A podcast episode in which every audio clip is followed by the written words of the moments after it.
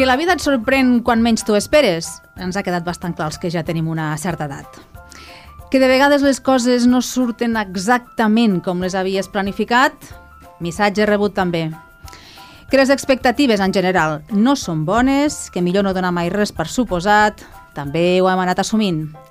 Però, quan et diuen que en lloc d'un en venen dos, què? Doncs passen coses com aquestes. Eh, me enteré de que iba a tener un embarazo gemelar en una de las visitas rutinarias, era época COVID y entré sola a hacerme el reconocimiento y el ginecólogo estaba yo tumbada en la camilla y él me preguntó, dice, ¿cuántos hijos tienes? Y yo le dije, no, ninguno, ¿por qué? Y me dice, no, porque vienen dos bebés. Entonces, claro, a mí me cambió la cara, me levanté de la camilla y le dije, dije, ¿tú me has visto? Digo, peso 50 kilos. Digo, ¿dónde voy a meter dos bebés? Y el ginecólogo me calmó un poco y me dijo, a ver, dice, estate tranquila. Dice, porque no ha sido una in vitro. Dice, te has quedado de manera natural. Por lo tanto, tu, tu cuerpo puede albergar dos bebés perfectamente. Y bueno, mm, a partir de ahí, pues fueron muchas dudas, eh, muchos miedos, ¿no? Siempre te entra la duda de cómo voy a sostener dos bebés, cómo lo voy a hacer, voy a necesitar ayuda externa, eh, voy a ser capaz. El ginecòleg em va dir, Albert, eh, bueno, seu aquí un moment que t'he d'explicar una cosa. Bé, quan el ginecòleg diu això, jo m'esperava el pitjor. I em vaig posar blanc i dic, em sento aquí i a veure què, què ha de passar.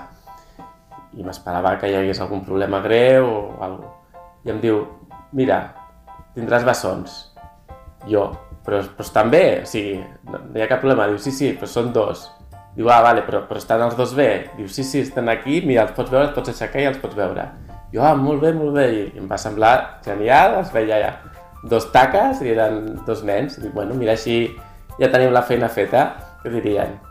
I jo, bueno, me'n vaig anar a un congrés i vaig agafar un taxi i vam començar a parlar li vaig explicar que, que tindria bessons. I em va dir, ostres, però, però ja saps el que, el que et vindrà, el per que tindràs. I jo, bueno, llavors vaig començar a donar-me compte d'on de lo que vindria. Després vaig estar buscant per internet bessons i llavors hi va sortir tots els problemes que pots tenir en l'embaràs. I, i, i, i llavors, clar, a, a partir d'aquí ja vaig entendre perquè el metge em va dir que em sentés, però en aquell moment pues no, no vaig ser conscient. Doncs no t'ho creuràs, però em vaig sentir aliviada. I dius, i per què aliviada? Doncs estàvem la, el Toni i jo a la consulta, no? la ginecòloga és una amiga nostra, i en el moment de posar l'ecògraf mira la pantalla i diu, a ver, com us digo esto? Clar, t'ho diu així i evidentment en aquell moment em vaig posar en lo pitjor. Dic, a veure, digue'm, si m'has de dir alguna cosa ja, digue'm mm, ràpid. I diu, però no veus res a la pantalla? Dic, no, no veig res, digue-m'ho tu, sisplau. I em diu, pots comptar? I em senyala, no? I em diu, uno i dos. I és una broma, no? És una broma, però en aquell moment, o sigui, vaig respirar. Cuando te estás imaginando que cuando te quedas embarazada, te piensas si es niño, niña, eh, nombres, y bueno, y cuando vas a la consulta eh, nos dicen que veis aquí, ¿no? Y, y vemos dos, dos, dos bultos, se te cae todo lo que te habías imaginado, pensado, planeado, eh, volver a empezar, ¿no? Raquel, Albert, Laura, Toni, tots ells mares i pares de bessons, moltíssimes gràcies per compartir la vostra experiència amb nosaltres i amb tots els que ens esteu escoltant. Gràcies als quatre i gràcies també per acompanyar-nos aquí in situ als estudis de Lleida 24, a Núria Mora, mare de l'Aina i l'Arlet, Alicia Palacio, mare del Bruno, el Pau i el Gael, Irene López i Javier Arcos, pares de la Lucía i la Júlia. Benvinguts a bord. Gràcies. Moltes gràcies. Gràcies. A veure, per anar obrint boca en aquest cas, eh, us heu sentit identificats en algun d'aquests àudios que hem sentit? I tant. Clar, és que eh, tots hi hem passat. Mm, Vas a la primera ecografia i, i almenys en el nostre cas no se'ns havia passat mai de la vida pel cap la possibilitat que poguessin ser bessons. I estàs allà i, no sé, vas a veure que et diguin que està tot bé, que és tot correcte i que d'aquí uns mesos doncs, sereu un mes a la família.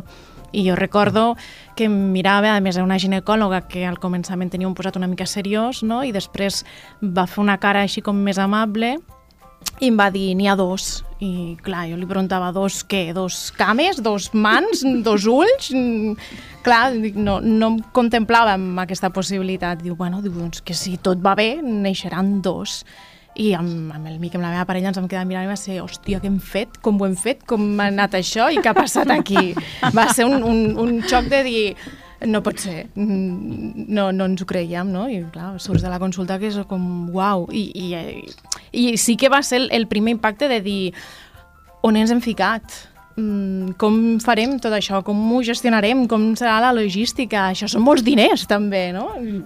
No sé, les preocupacions aquestes que després ja vas assimilant i mira, doncs som-hi, ja està. Com deia un no, feina feta, que a més és una frase que te l'han dit 50.000 vegades, ja tens la Sí. feina feta. Alicia. Eh, jo no m'he sentit identificada amb la noia que es va sentir eh, alleugerida, que va dir, Sí. eh, perquè jo ja tinc un altre nen més gran i quan vam anar al ginecòleg, perquè jo pensava, serà una nena, el segon, saps? Arribo al ginecòleg, me planto allà, me posa l'ecògraf i ho vaig veure clarament, una línia que separava dos, dos embrions o el que sigui, i llavors li vaig dir, això què és? De la noia que ha vingut abans, no? No, això és teu. No pot ser. Bueno, o sigui, un, una, ger- un gerro d'aigua freda perquè això no pot ser, que jo no ho vull, que això no, no, no és meu. Que... Bueno, un, un, un xoc intens. L'home, fred com una mala cosa i estava plantat, pues això, pues això.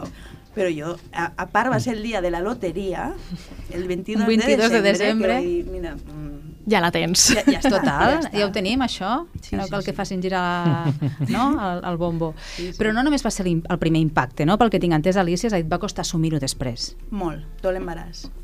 Que jo mai m'han agradat els bessons. Ma mare sempre ens ha vestit igual a les dos, a, a mi i a ma germana, i mai m'ha agradat anar iguales, no sé... O sigui, Però no sou bessones, No som per bessones, però tota la vida ens han dit que sou bessones, però, saps? No. I mai m'han agradat els bessons. Quan me van dir que érem els, el, el karma m'ha castigat amb això. Però mm, ho, mm, ho vaig assumir al moment que van néixer. Perquè vaig passar un, un embaràs com una mica angoixa, ansietat. Mm, Mhm. Enfadada amb- com a mi mateixa, què he fet jo? Ma germana té bessones. Jo pensava que la loteria li havia tocat amb ella i ja està, però mm, me va arribar també. Llavors entenc que hi hauria algun component genètic, algun... Eh, a ella són bessones idèntiques i li van dir que lo seu era un cas entre un milió. I Mhm. lo meu era bessons eh, mellissos, diguéssim, Mhm. i és genètic. Ma mare després em va dir, sí, si la teva padrina va tindre bessons, un va néixer a morir. M'ho haguessis pogut dir abans. això abans. Clar, jo pensava que m'havia eh, lliurat d'això perquè quan, al tindre un nen suelto, diguéssim... Sí, doncs- primer era en plan... I vaig ben encarrilada, no? Sí, sí, sí. La que l'ha liat parda és ma germana. Jo, Clar, clar, per això, per això. Sí, sí. Ah, Irene i Javier, el vostre cas és una mica diferent. També, com Mm. crec que és interessant que ho poseu sobre la taula. Sí, bueno, nosotros nos hemos sentido identificados porque mm, en nuestro caso fue in vitro, entonces ya sabíamos un poco a qué, a qué jugábamos. Pero sí que me he sentido un poco identificado con uno de los padres que hablaba, en el sentido de que como padre quizás no eres tan, tan consciente de las dificultades que tienes cuando vienen dos, o sea, en el proceso de embarazo, porque nosotros cuando empezamos todo el proceso un poco de, de in vitro, eh, también en, este momento te planteas en algún momento de, bueno, ¿y si vienen dos? Porque hay posibilidades.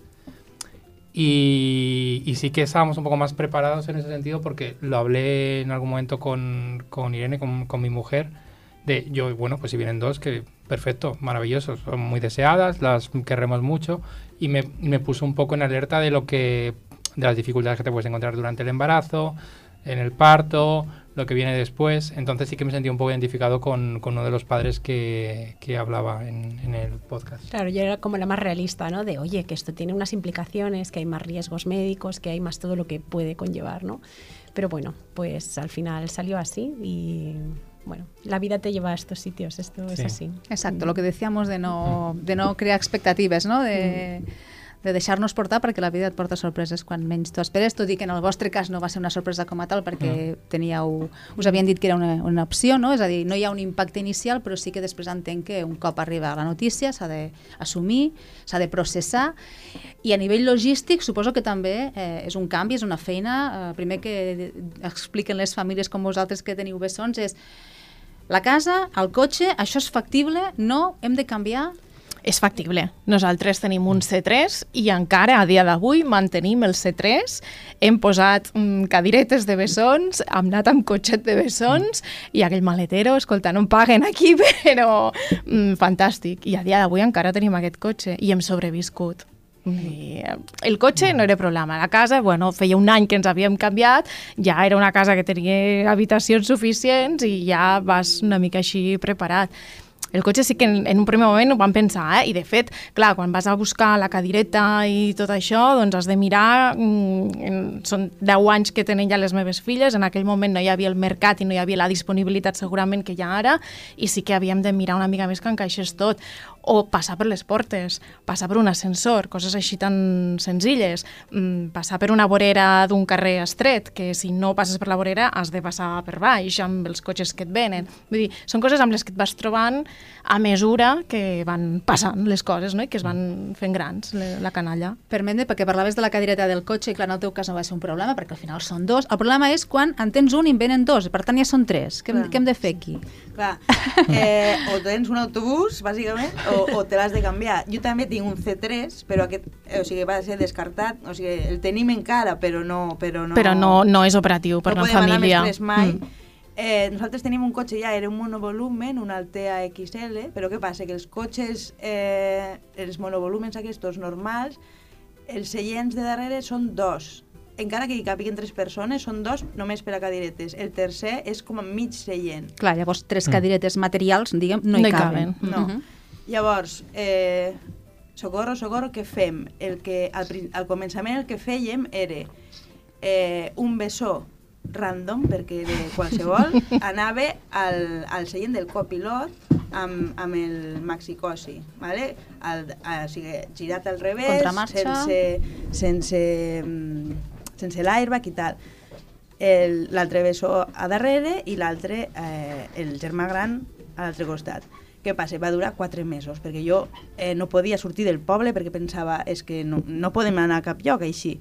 Em feia molta por el fet de... Bueno, ja, i jo anar darrere entre dos cadiretes, que era impossible. Vam haver de canviar un cotxe, un altre bon volumen, i llavors amb tres seients individuals a darrere. Clar, així sí. Així sí. Així sí. La pregunta que se'm passa pel cap i segurament se li passarà a molta gent que ens està escoltant és la normativa permet a posar una cadireta davant? Ho hem estat mirant i remirant i és en cas que no t'hi càpigui darrere, comença aquest cas, sí. Però clar, un viatge, si fas un viatge molt llarg, és que te sents insegur. No estàs tranquil. Saps? El, el bebè allà al costat no... No, i més si comença a plorar... I és, motiu, i... és motiu de distracció, un, claro. Contagia claro. l'altre, ja estàs al cotxe... I, sí, sí, clar, sí, sí, sí. sí. Mm -hmm. A veure, si m'ho permeteu, en aquest punt m'agradaria fer un aclariment perquè abans ha sortit el tema bessons, tema mellizos, tema fraterns, eh, perquè la gent s'aclareixi per posar els punts sobre les llistes que es diu. Mm. Eh, hi ha dos tipus de bessons, els idèntics i els fraterns, és a dir, els gemelos i els mellizos en català, perquè tothom ho entengui. Els primers procedeixen de la fecundació d'un sol òvul i els fraterns d'òvuls diferents, i si ho voleu encara més tècnic, monozigòtics i disigòtics. Ho he dit bé? Sí. Superbien. En el vostre cas, quin tipus tenim ara sobre la taula? Nosaltres idèntiques. Uh -huh. Les nostres són mellizes, són diferents. Fraterns. Sí. Uh -huh. Jo també. Fraterns. Fraterns. Només tenim uns idèntics. Mm. Molt bé. I com els distingiu? Els que són... Els que són idèntics, a feina rai. um, a veure, elles quan van néixer... De, de fet, també va ser una de les preocupacions que teníem, perquè en el moment en què ens van dir que eren bessons, nosaltres vam dir, ah, mira, igual són nana i nana. No, perquè mm, és un embaràs, doncs això, que són dos, seran del mateix sexe, havíem d'esperar per saber-ho, però ja teníem aquesta certesa.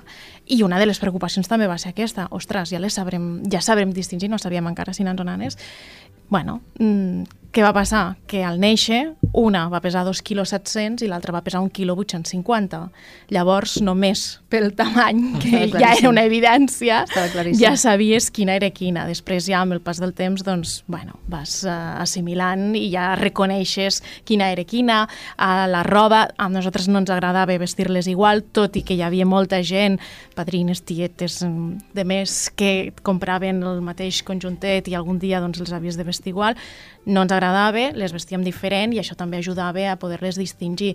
A dia d'avui, que han passat 10 anys, jo crec que es distingeixen més, però família, entorn d'escola, mm, professores, encara es confonen. Ho heu sentit, eh? Ja presumeix d'haver-les eh, identificat, sembla correctament, no? Que Sí. si la roba, que si... Espera, espera, espera, espera. Mira, posa, posa'm aquest àudio, Ros. Moltes vegades pues, a l'hora de canviar-les pues, segurament n'hi vaig canviar una o dues vegades i a l'altra pues, menys. Després, si la foto dels carnets del Super 3 que estic, estem pràcticament segurs de que és la mateixa foto els dos carnets.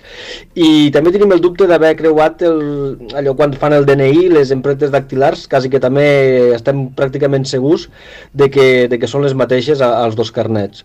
I ara que som grans, pues, mirem fotos o vídeos i la feina és bastant bèstia, bastant bèstia. I moltes vegades inclús ja els hi preguntem amb elles, de dir, escolta, però aquesta qui era? O, per exemple, la Núria se n'en recorda més que res pel tema roba. Núria, per al·lusions. Sí, sí, sí. Resulta familiar, no? Sí, sí, totalment, totalment. Lo de la foto del, del Super 3 no és que sigui la mateixa foto, sinó que creiem que és la mateixa nena, que amb dos fotos diferents, però clar, ens va fer molta gràcia fer-los la, el, el carnet del Super 3 quan eren molt petitetes i potser tenien 3 mesos que encara no s'aguantaven i llavors sí que els 3-4 mesos realment eren molt iguals. En aquell moment sí que les distingíem, però sí que realment ens passa això. Ara estem mirant fotos i estem mirant vídeos, el que comentàvem abans d'entrar, no? Google Fotos te recuerda, i, i estàs en aquell moment i dius, ostres, ara no sé quina és aquesta. O algun vídeo que estan xerrant i dius, a veure si a una diu el nom de l'altra i llavors ja les podem ubicar una mica. Eh, costa una mica, sí. Miquel Àngel Poc, una abraçada des d'aquí. Eh? Moltíssimes gràcies per aquest àudio fantàstic, simpàtic que, que ens has enviat. Uh, té un tema més seriós que m'agradaria posar sobre la taula, és l'embaràs, al principi ho dèiem, uh, diuen que són bessons i per tant ja és un, de- d'entrada és un embaràs de risc, no? Això què suposa exactament? Més controls. A mi em va donar més seguretat, perquè cada tres setmanes mm, tenia revisió a l'hospital, a l'Arnau de Vilanova. Mm, el que no m'agradava és que a cada visita hi havia un ginecòleg o una ginecòloga diferent i que precisament per això vam arribar al moment de que van néixer i tot i que hi havia un control, se suposa, dels pesos i que anaven bastant igualats, al final li va haver una descompensació important i jo crec que potser amb un mateix professional que ho hagués seguit sempre m'hagués estat una altra cosa. Nosaltres en el nostre cas sempre ho vam fer a través de sanitat pública, no, uh -huh. no ens vam derivar per cap mútua i llavors mm, ens vam guiar sempre per això. Però a mi em Vosaltres donava tranquil·litat. Ser- Nosotros hicimos, hicimos seguimiento público y privado, o sea que fíjate, un montón de revisiones y es verdad que al ser de riesgo no lo llevan mucho más controlado. Pero mm, conozco otros de dobles que sí que han tenido un embarazo mucho más complejo. La verdad que en eso hemos tenido mucha suerte. Yo me encontré, bueno, tuve muchas náuseas, ¿no? Con los primeros meses, pero siempre me he encontrado súper bien hasta el final. De hecho, trabajé casi hasta el día de antes. O sea, estaba. bé. Sí, sí, sí. Quina sí. sort, Alicia, tu algun... Jo, embaràs de risc, però de risc normal. Era més mental meu que, que per assumir tot això que... Bé, i treballava llavors a mitja jornada i l'únic que en una biblioteca sentada, que tampoc feia el gran esforç, i em va costar que em donessin la baixa, i home, que llevo, llevo gemelos, no sé què, que, i, però de risc, però normal. I te la van acabar donant pel fet de portar Sí. bessons abans de temps? La, la donen abans? Sí, a les 28 setmanes Mhm. que, que me les va donar. Sí? És l'habitual o...? Jo vaig treballar fins a la setmana 30, vaig estar, bueno, un embaràs molt, Bueno, molt suposo bo. que també depèn de cada persona, no? Depèn de cada Sí. mare com es trobi. Sí. Bueno, y del tipo de trabajo, ¿no? Y entiendo Exacto. que el tipo de trabajo que tengas a lo mejor no es viable o tú no te sientes cómoda o no te encuentras bien. Si tienes un trabajo cómodo y tú te encuentras fenomenal, pues entiendo que, bueno, Bueno, l'estat d'ànim en aquest cas, no? Perquè pel que estic, I estàs d'ànim, explicant, sí. Alicia, tu no estaves en, el, en les teves No, millors eh. condicions, no estaves bé. No, no, no. pero es que eso es súper importante. Clar, és que és la clau. No, no, però vull dir, la feina, o sigui, m'agradava i estava bé. Era també el fet d'anar a conduir i tot això, saps? Me sentia molt insegura, estava estressada amb la vida i no... Bueno, i que estaves passant per un procés Sí, sí. dolorós Com per tu. Sí. Sí, la llevadora em va dir que era com un procés de dol. Claro. Imagina't. Perquè tu no volies això, no sé què, jo me, me va fer de psicòloga, bàs- bàsicament, aquella dona. Et van derivar en algun... No, no, no, no, no. Jo li explicava que no, que no vull això, que no... Bueno, molt, molt negativa tot l'embaràs. i fins i tot vaig estar ingressada perquè una vegada em va donar com unes punxades aquí a l'abdomen i clar, jo ja pensant, l'estic perdent, estic perdent... Jo, la meva por era perdre un i que l'altre quedés. Mm? Mm. Jo només pensava, dic, un ha d'anar... Clar, ma mare em va dir que la meva padrina havia perdut un, doncs jo dic, pues, la història se repite. Però no. Eh, me van mirar de dalt a baix quan vaig estar ingressada. No tienes nada, no tienes nada, pues cap a casa.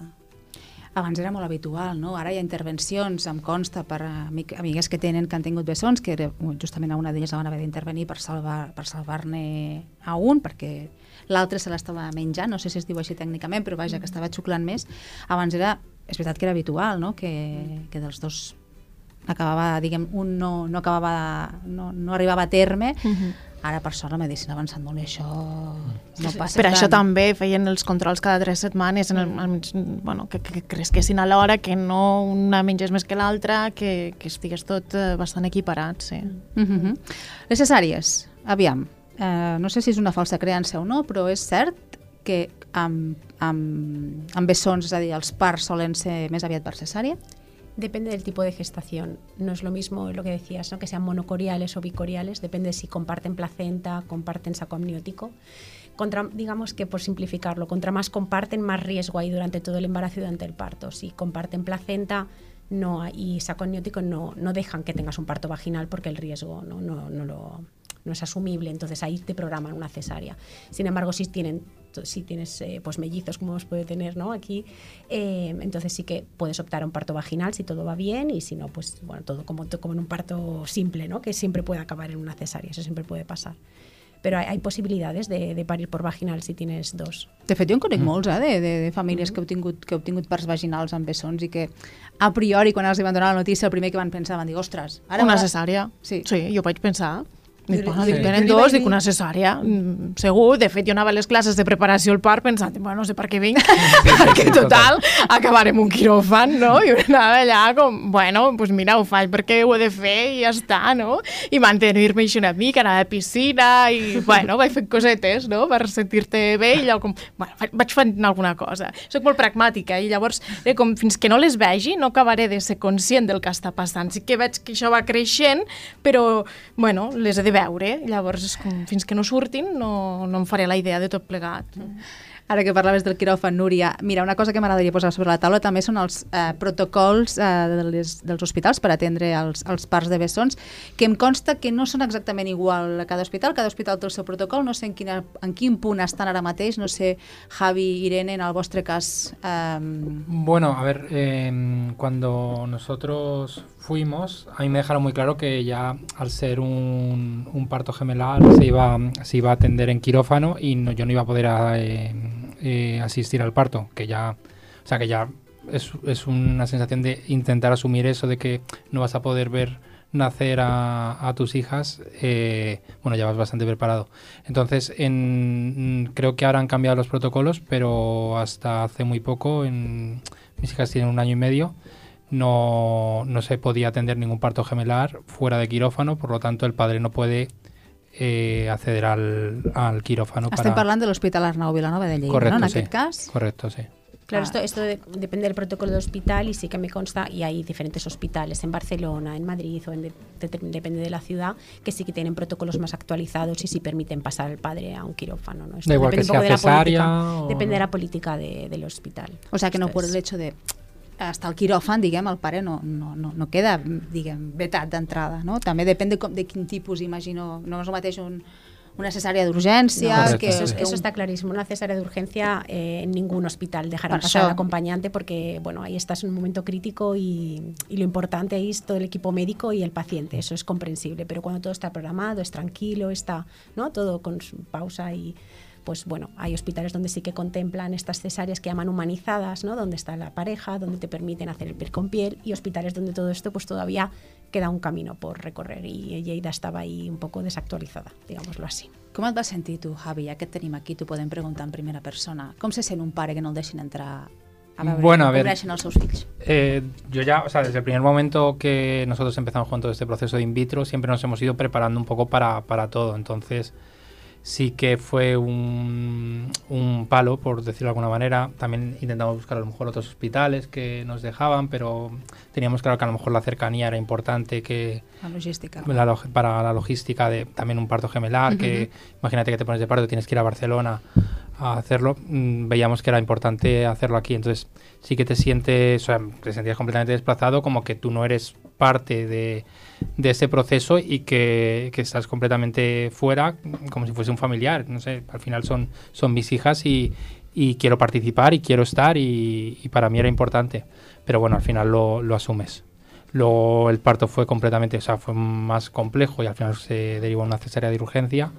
Entonces, bueno, gracias a Dios están todas bien y, y vinieron sanas, así que eso es lo que al final ja te quedes, però, però sí que te sientes un poco desplazado. I quan te les donen les dos en braços, com tu fas? És a dir, n'agafes primer una, després una altra, les dos alhora, això com es fa un pare yo, primerenc? Bueno, yo me, me agobié muchísimo por si tenía claro también de que quería hacer piel con piel, pero además eh, parte de ese momento también me lo había imaginado con, con mi mujer eh, bueno, pues consciente, ya, pues nada, pues ella estaba dormida, entonces, y además fue como un momento de, después justo de la cesárea de urgencia un poco crítico, mm, me dieron las dos, me agobié muchísimo, o sea, no, no, no, no, pens, no, no, sabía qué hacer ya, digo, a partir de, de, este momento ahora mi vida es así, no, no sabía cómo cogerlas a las dos, eh, sudando, llorando, o sea, la verdad es que no, no fue un momento tampoco de, de tranquilidad ni como me lo había imaginado, idílico, por supuesto, por lo que cuentas, por, no fue. No, no, no. Y además, lo único que me había eso decir, bueno, pues eh, de, de, intentar también compartirlo con, con, ella y tampoco pude, o sea, porque fueron también muchas horas que estuve yo con, con las dos hasta que Irene un poco era más consciente de, de todo y ya se las pude presentar, o sea, que, que fue todo un desastre. Pero... Mira, no hay nada com ser sincero. Tu, sinceritat, naturalitat davant de tot, clar que sí. I parlant de fer malabars una mica, perquè pel que explicaves vas haver de fer malabars. La lactància materna no, suposo que al principi també és, obliga a fer malabars. Com ho vau viure sí. vosaltres, noies? Jo superbé. A veure, eh, Veus? Ja està bé. Jo Molt va, bé, va notícia ser néixer, positiva. va, neix, va, ser, va ser néixer i jo, vinga, pues això, pues això. Eh, clar, jo tenia el gran, jo tenia avantatge, ja, sabia com anava una mica això. Ah, amiga. Claro, ja venia, ja venia amb l'espoiler fet. I llavors, pues, clar, eh, ja sabia com me'ls havia d'enganxar. L'única preocupació meua era eh, a veure si se podien enganxar els dos a la vegada, però ja vaig, vaig exprimir les, les enfermeres, les, les llevadores i tot, ensenyeu-me, ensenyeu-me que jo d'aquí no surto sense semblar una El banca. rugby, no? Sí, sí el rugby. Claro. I, I bé, i amb això superbé. El que sí que vam fer és, amb el gran vam tindre, com que era mat, ja, eh, lactància materna, vam dir materna i prou, només això. Però amb aquests van dir, no ens estressem perquè en tenim un altre i vam agafar un pot de llet, el deixem allà i si mai ens estressem, allà, no passa res, tot és llet, de, surti d'on surti, pues, el pot de llet allí i si ens estressem, llet en pols, si no, pues ja vaig fent jo. Ja No fent cas a la pressió aquesta I que hi tant, ha ara de sí, sí. prolactància, que està molt bé, de prolactància materna, però que si no es pot, en un Si no moment es donat pot, no es pot i, i no passa res. Mm. Uh -huh. Claro, yo, yo hice, bueno, yo tenía muy claro que quería probar y hacer lactancia materna, ¿no? Y sí que me encontré que no se enganchaban tan bien, yo era primeriza, entiendo que es muy diferente, ¿no? Haber tenido una experiencia previa. Tenía una niña que sí que se enganchaba muy bien, la otra mal, además nacieron con 2 kilos 300, 600, o sea que estaban un poco al límite, perdieron peso, era como, ¿sabes? Estás ahí al, mm, al filo, todo el mundo, no es amenazarte, no, no, no, hay que darle un biberón y tú no, no, tú intentando aguantar la resistencia y yo lo, o sea, lo recuerdo como muy duro muy duro. Para mí fue, o sea, creo que es de lo, no sé decirte, de lo más grande que he hecho, o sea, me siento muy orgullosa y creo que lo luché muchísimo porque al final tú vas pidiendo ¿no? ayuda a profesionales. Creo que hay mucha gente que no está formada lo suficiente, que esto uf, es un melón bastante potente. Encima con dos... Eh, bueno, la gente que a lo mejor tampoco está tan formada tampoco sabe qué decirte, porque es que, claro, tienes dos bebés demandantes recién nacidos muy pequeños que no se enganchan, o sea, es complicado. Pero bueno, todo depende de, pues también de, de, lo que quieras hacer tú, ¿no? Y si tú te vas buscando las herramientas, el apoyo necesario, que eso es vital. Entonces, poco a poco, pues fuimos ahí trabajando. Es verdad que nos dieron, nos dieron un biberón y desde entonces, bueno, al principio fue un trauma, un biberón, bueno, yo me eché a llorar, bueno, claro, es como, ¿no? No es lo que yo quería, parece que no te sientes que estás fracasando y con dos es como un reto mucho más, ¿no? Que si es uno. Pero bueno, luego también estás con todo la cascada hormonal ahí, ¿no? Un poco en el momento más duro. Pero luego pues vas viendo las ventajas y al final hemos ido haciendo una mixta y yo creo que bastante bien y bueno, y hemos ido, vamos, año y medio hemos, hemos estado, así que fíjate cómo, se, van dando. Para mí, desde luego, así que sí. Núria, Jo, bueno, això anava també sense expectatives. Si s'enganxen, s'enganxen, i si no s'enganxen, doncs un biberó. L'Arlet, al pesar tan poquet, el biberó li van enxufar de seguida. Jo estava a quiròfan encara, que mm, torna a empènyer. Dic, no, que només són dos, no, la placenta. Dic, ah, vale. Dic, si és això, sí. Dic, vinga, posa I a l'Arlet, mentre li estaven donant un biberó, mentre el Miquel estava fent pell amb pell amb l'Aina, i em van dir, li hem donat el biberó, dic, no, no, el que convingui, clar, tu no en saps, no tens experiència de res, quilo 850, incubadora, no, no fa falta, que no l'ha sentit plorar, quins pulmons que té, està perfecta aquesta nana. La part positiva, que vam tenir hospitalització domiciliària. Llavors, durant, no sé si van ser 10-15 dies, nosaltres estàvem a casa, que jo tenia moltes ganes d'estar a casa meva, d'estar al meu entorn, de sentir-me, no sé, una mica així de niu, de estic fent família, sense el, el fet de que entre gent d'infermeres a les 4 del matí, a les 6 del matí, ara l'agafo, la prova del taló, ara no sé què, la família que entre, la que surt, tu estàs allà amb el pit, tothom que t'està mirant, Volies tu que dius calma. que no es desperti, encara estan dormint i està molta gent aquí.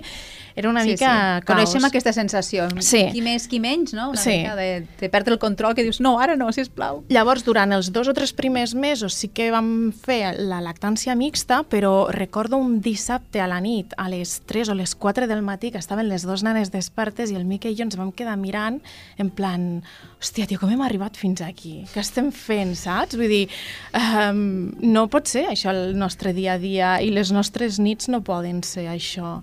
Llavors vam dir, bueno, intentem la, la materna, anem deixant els biberons perquè anaven guanyant pes bé i anava la cosa funcionant bé i a veure què, Vic, perquè dic, jo no em veig amb cor d'aixecar-me a les 3 del matí a fer un biberó, a les 4 mm, renta-ho tot, vés a comprar, canvia els bolquers, eh, se'ns feia una muntanya. Vam provar això i ens va funcionar. I amb això, i, bueno, i amb la lactància materna, he sobreviscut, mm, vamos, el que no està escrit. Ja, perquè et resultava més pràctic en aquest Mm, sentit. Supervivència, perquè a més després, clar, ell ja va començar a treballar també, al cap d'un mes, mes i pico, mm, estava jo sola i a més volia sentir-me bé jo sola amb les meves dues filles, no, no volia ajuda en el sentit de necessito reafirmar-me que sóc capaç de fer-me càrrec jo de les meves filles. Que si necessito que vingui la meva sogra, que necessito que vingui la meva mare, doncs perfecte i benvingudes, però necessitava reafirmar-me amb que jo podia.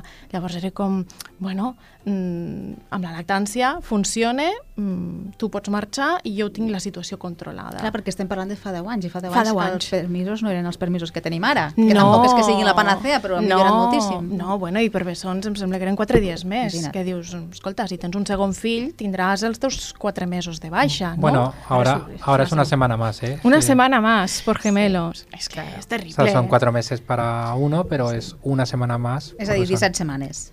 Sí. Sí. Es 17 terrible. sí. Sí. Es terrible. La verdad que te estaba escuchando Això. hablar de, de- de la sensación de querer sentirte de, de- Capaz. de capaz ¿eh? Sí. y, jo- y me venía el recuerdo, digo, qué, qué duro, ¿no? De, que yo entiendo que si tienes un niño seguramente tengas esa sensación también, pero el ser dos es como que, no sé, te quieres demostrar más Sí. de, no, no, es que yo soy capaz, y uno en un brazo y otro Sí. en otro, ¿no? Y decir, y al final tiras y lo haces y... Sí, pero ¿verdad? también porque los mensajes que te llegan es de no vas a poder hacerlo o mm, tu madre está aquí al lado, yo puedo venir y, y plena dis- disposición y es estupendo, pero No. mm, necesito mm, saber que yo puedo hacerlo. Total. Et senties com qüestionada? No. no qüestionada, sinó com no ho podràs fer perquè són dos nens i perquè és la primera vegada que t'hi estàs trobant. És la teva primera experiència de maternitat i, i tens dos bebès. Clar, això et ve gran, no? Mm. Inclús tu, tu mateixa et penses, ostres, això em ve gran, si no sé mm, com agafar-lo, que no li caigui el cap, mm, el bolquer, el melic, les cures... Um, Jo estava pensant ara quan deies això de que volies ser tu mateixa. Clar, hi ha molta gent que pensarà, pot pensar el contrari, en plan, mira, com a mínim tenia l'opció de tenir ajuda, no? La gent Sí. S'oferia per ajudar-te, que Sí, no sí, i sempre venien, tens eh? aquesta Sí. luxe, no? que puguis Sí. tenir gent que s'ofereixi a dir... Sí, doncs, sí, i escolta, venien, i a dia d'avui, gràcies. O sigui, de fet, ara mateix, si jo puc estar aquí, és perquè els meus pares estan amb les meves filles en aquest moment, saps? Vull dir, els necessites al llarg de tota la teva vida, però és com, no cremeu ara tots els cartutxos, eh, perquè ja mm, tindrem moments. Deixeu-nos que, que ens coneguem i que ens aclimatem. De fet, abans parlàvem de, de les imatges així més idíl·liques, jo em veia marxant de casa dos persones i tornant quatre i vam tornar sis perquè eh, el meu pare anava amb mi i una nena i el Mique anava amb sa mare i una nena al cotxe saps? I és com que arribes a casa i dius ah, no, perdona, Què això, passa? això no és el que jo m'havia imaginat saps? I és, no sé, és un xoc de realitat tot plegat sí. A veure, hem a relaxar una mica eh, la conversa o no? Un tema que sol causar debat, si més no. Bessons a les escoles, junts o separats? Qui comença? Jo. Eh, quan van començar l'escola bressol, jo, junts, sisplau, junts, junts, junts, que no, dona, que... A, a la nostra escola bressol els separen, ja, de per si.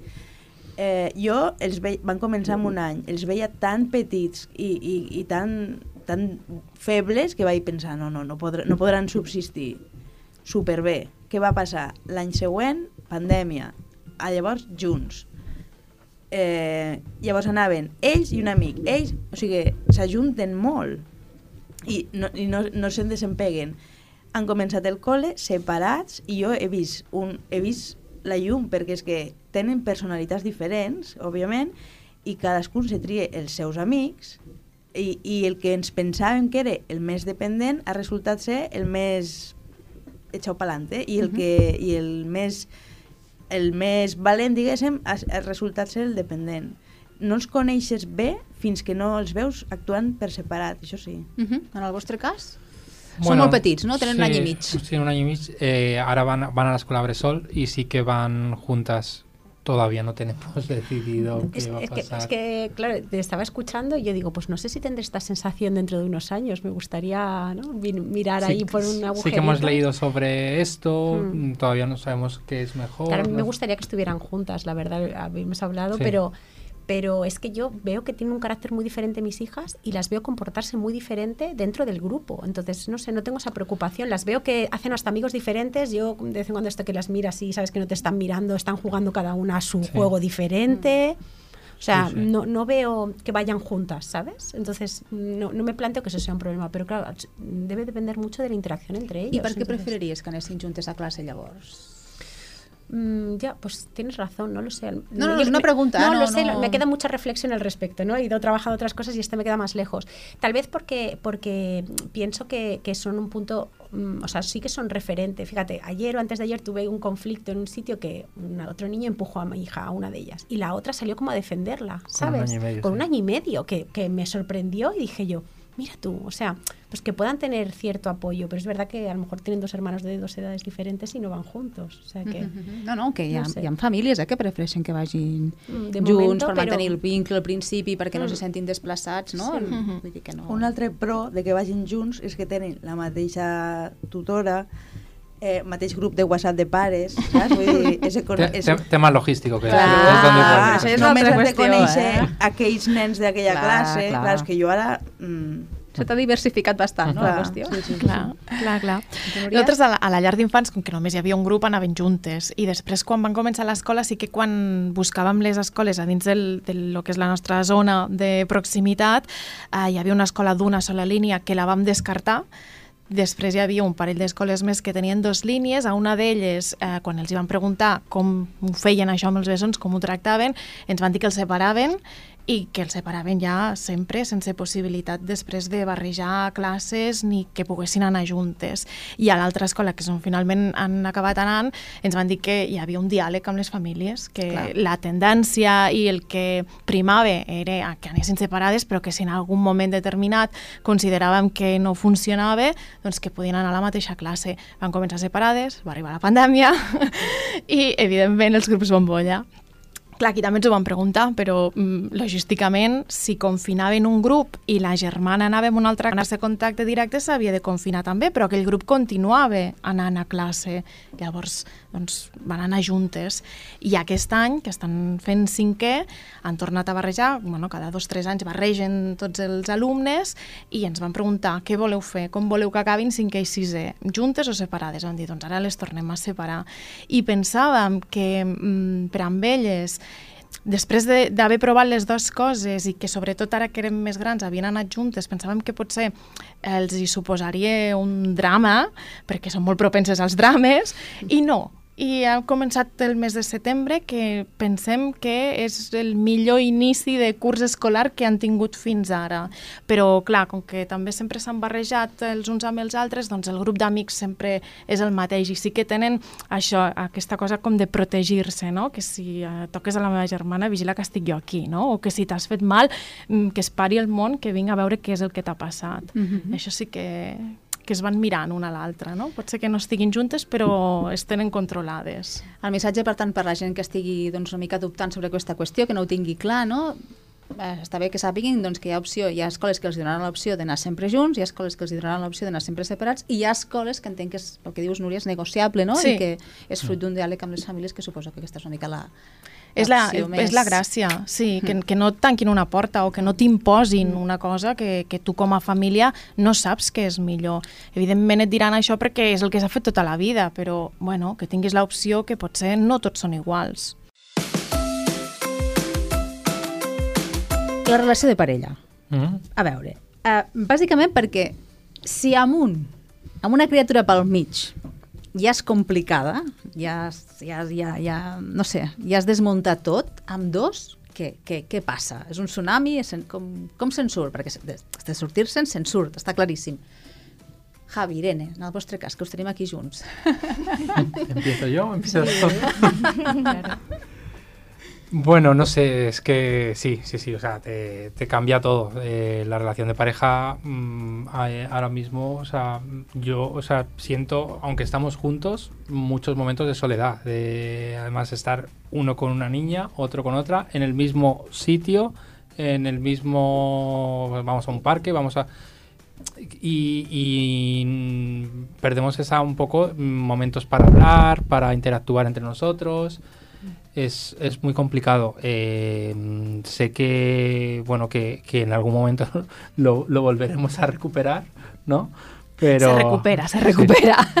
Pero sí que también eh, lo que intentamos es estar muy, yo por lo menos, estar muy fuertes en eso de, de tener muy claro, eh, saber eh, la persona que tienes a tu lado mm, cómo es eh, y saber lo importante que, que es para ti para, para intentar buscar fuerzas de algún lado para, para continuar, porque sí que es cierto que hay muchos momentos en los que te encuentras, aunque estás cuatro personas, te encuentras completamente solo, porque al final estás, vas a comprar, estás con una niña por un lado, tu mujer está con, con la otra por otro, entonces, no sé. Es que yo creo que todavía son muy pequeñas, ¿no? Cuando ya pasan los años va cambiando un poco la dinámica o me refiero en cuanto a la gestión del tiempo, ¿no? Con los críos. Entonces, claro, ahora mismo pues eso, estamos en un parque, una le interesa una cosa y la otra lo del otro extremo completamente diferente. Entonces que ni siquiera puedes estar eh, hablando a la vez que estás columpiando a un crío de, oye, vamos al supermercado a comprar. No, no puedes mantener ni conversaciones logísticas a veces, ¿no? Y, y sí, decías, es un tsunami total, supongo Sí, que... y, y luego el día a día el tiempo te, te come y estás completamente agotado que realmente, o sea, si encuentras un momento para dormir eh, es maravilloso y fantástico, pero Es que lo del dormir nosotros Sí. lo llevamos regular, la verdad, eso se hace complicado. És que això... Claro, yo pienso si tienes factura, uno, claro, y tienes a los dos padres muy en, muy comprometidos, ¿no? Muy en esto, pues te puedes ir turnando y Ujú. puedes dar espacio, pero Ujú. con dos Imposible. es difícil, o sobre todo si pues son más exigentes o no O de estos bebés que más demandantes, pues es que al final, pues sí, tú te puedes quedar con dos, pero hay veces, ¿no? Que necesitas una otra mano. O sea, que creo que la logística se complica, pero de todo se sale, ¿no? Esperemos. No, fantàstica, és, la, és una actitud meravellosa. De fet, jo tinc una amiga una mica en aquesta línia que em deia mira, nosaltres no ens vam separar com separes dels bessons eh, perquè teníem molt clar que la, la nota discordant, és a dir, el que estava provocant el caos, no? a la separació aquesta que, que comentava el Javi, la sensació de soledat, de, de, de no tenir aquella persona de suport al costat, eren els nens, és a dir, la situació, era el context, era el moment. És a dir, nosaltres ens estimaven, nosaltres teníem molt clar que volíem seguir junts, que volíem que, que, que havíem cregut en aquell projecte i el volíem tirar endavant. Però és veritat que hi havia nervis, hi havia crits, hi havia mal rotllo, hi havia distanciament... Eh, clar, eh, tot això passa a factura una relació. Però com que teníem molt clar eh, els motius pels quals estàvem aquella, en aquell, en aquella situació, no? Doncs ens va fer eh, treballar, demanar ajuda en algun moment, va, caler, van haver de demanar ajuda externa, psicòlegs, i mira, ara els nens ja són grans. No, no, es que totalmente, y a veces tenemos conversaciones y es que entiendo que la gente se separe eh, posparto y con críos pequeños, porque te pone al límite, te pone a prueba, te saca partes de ti que no conocías, ¿no? De, pero bueno, um, eh, digo, de momento, pues mira. Nosaltres hi ha una frase que a vegades diem, no? Han aconseguit treure el pitjor i el millor de nosaltres mateixos, perquè hi ha aquestes situacions límit que, que, que pots arribar a perdre els papers i dius, ostres, és que no, no, no puc, no puc gestionar-ho, i això em sobrepassa, no? I és, marxo, me'n vaig a una altra habitació, respiro, conto fins a 10, torno i, i vinga, ho tornem a, a enfocar una altra vegada. Mm. Bueno, jo el mateix que ells, és que supervivència. És, és temporal, passa que temporal de 4, 5 anys, no sé. Clar, i el durant es, es fa molt lent, no? Es Que lent. mires ara i dius, ostres, ha passat mm, X temps i que ràpid, però mentre ja estàs, eh, I és es molt important tindre sempre, ja ho sé que tindre sempre alguna persona amb qui deixar els nens només per anar a sopar. Mm -hmm. eh, només aquella estona, encara que després només diguis, hòstia, que cansat estic o el que sí, però una persona que desaguanti una horeta o dos és, és vital. Para reconectar, ¿no? Correcte, per reconnectar com a parella i trobar-te un moment i que sigui per, per parlar o fer una reunió d'equip que deia una mare. Nosaltres sopem per, per, per fer una, una reunió d'equip, per parlar de coses logístiques que durant el dia ja no podem Bueno, no podem nosaltres parlar. eh, les converses més importants els últims anys estan al WhatsApp, eh? S'envia WhatsApp i està per escrit que dius, mira, qualsevol problema que no ens hem entès i tal, mira, què em vas dir, eh? Que està aquí. Sí. A veure, els pares que teniu bessons us queixeu molt, que si so, que si dos, que si amb un és complicat, amb dos és més difícil, bla, bla, bla, bla, bla, bla. Escolta, però també té avantatges, eh? Sí o no? Té avantatges, sí, Va. sí. Jo, no sé, les meves filles han jugat molt sempre una amb l'altra. Vull dir, allò de mama, vull jugar, mm, no, a vegades he estat jo que he dit que puc jugar amb vosaltres.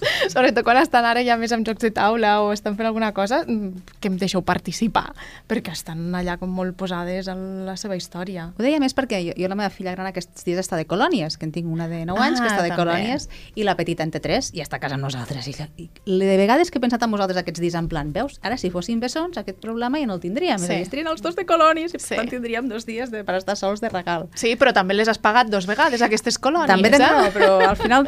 Que dius, te surt car el soparet. doncs això, que també hi ha avantatges. Nosotros supongo que llegaremos a ese punto, ¿eh? Todavía estamos... Yo todavía no las he visto. Home, i una, És i un molt d'hora, avantatge... és molt d'hora, Javi, de veritat. eh, quan anava a comprar, no, passa, passa tu, que tens més pressa. Ah, doncs sí, i te deixaven passar perquè anaves amb dos, amb un carro gran i tal. Sí, això me molava. Ara, ara com que ja van... I si vas amb tres ja... Ja, ara com que ja van caminant, pues ja t'esperes. Però sí, sí. Uy, a mí eso no me lo han hecho. A ¿eh? mi, I la de converses amb gent que no conec, Ui. només per... Però és que jo aquí, mm, sí i no. Eh, te pare la gent, ai, sí, i què són, bessons i... mi-?"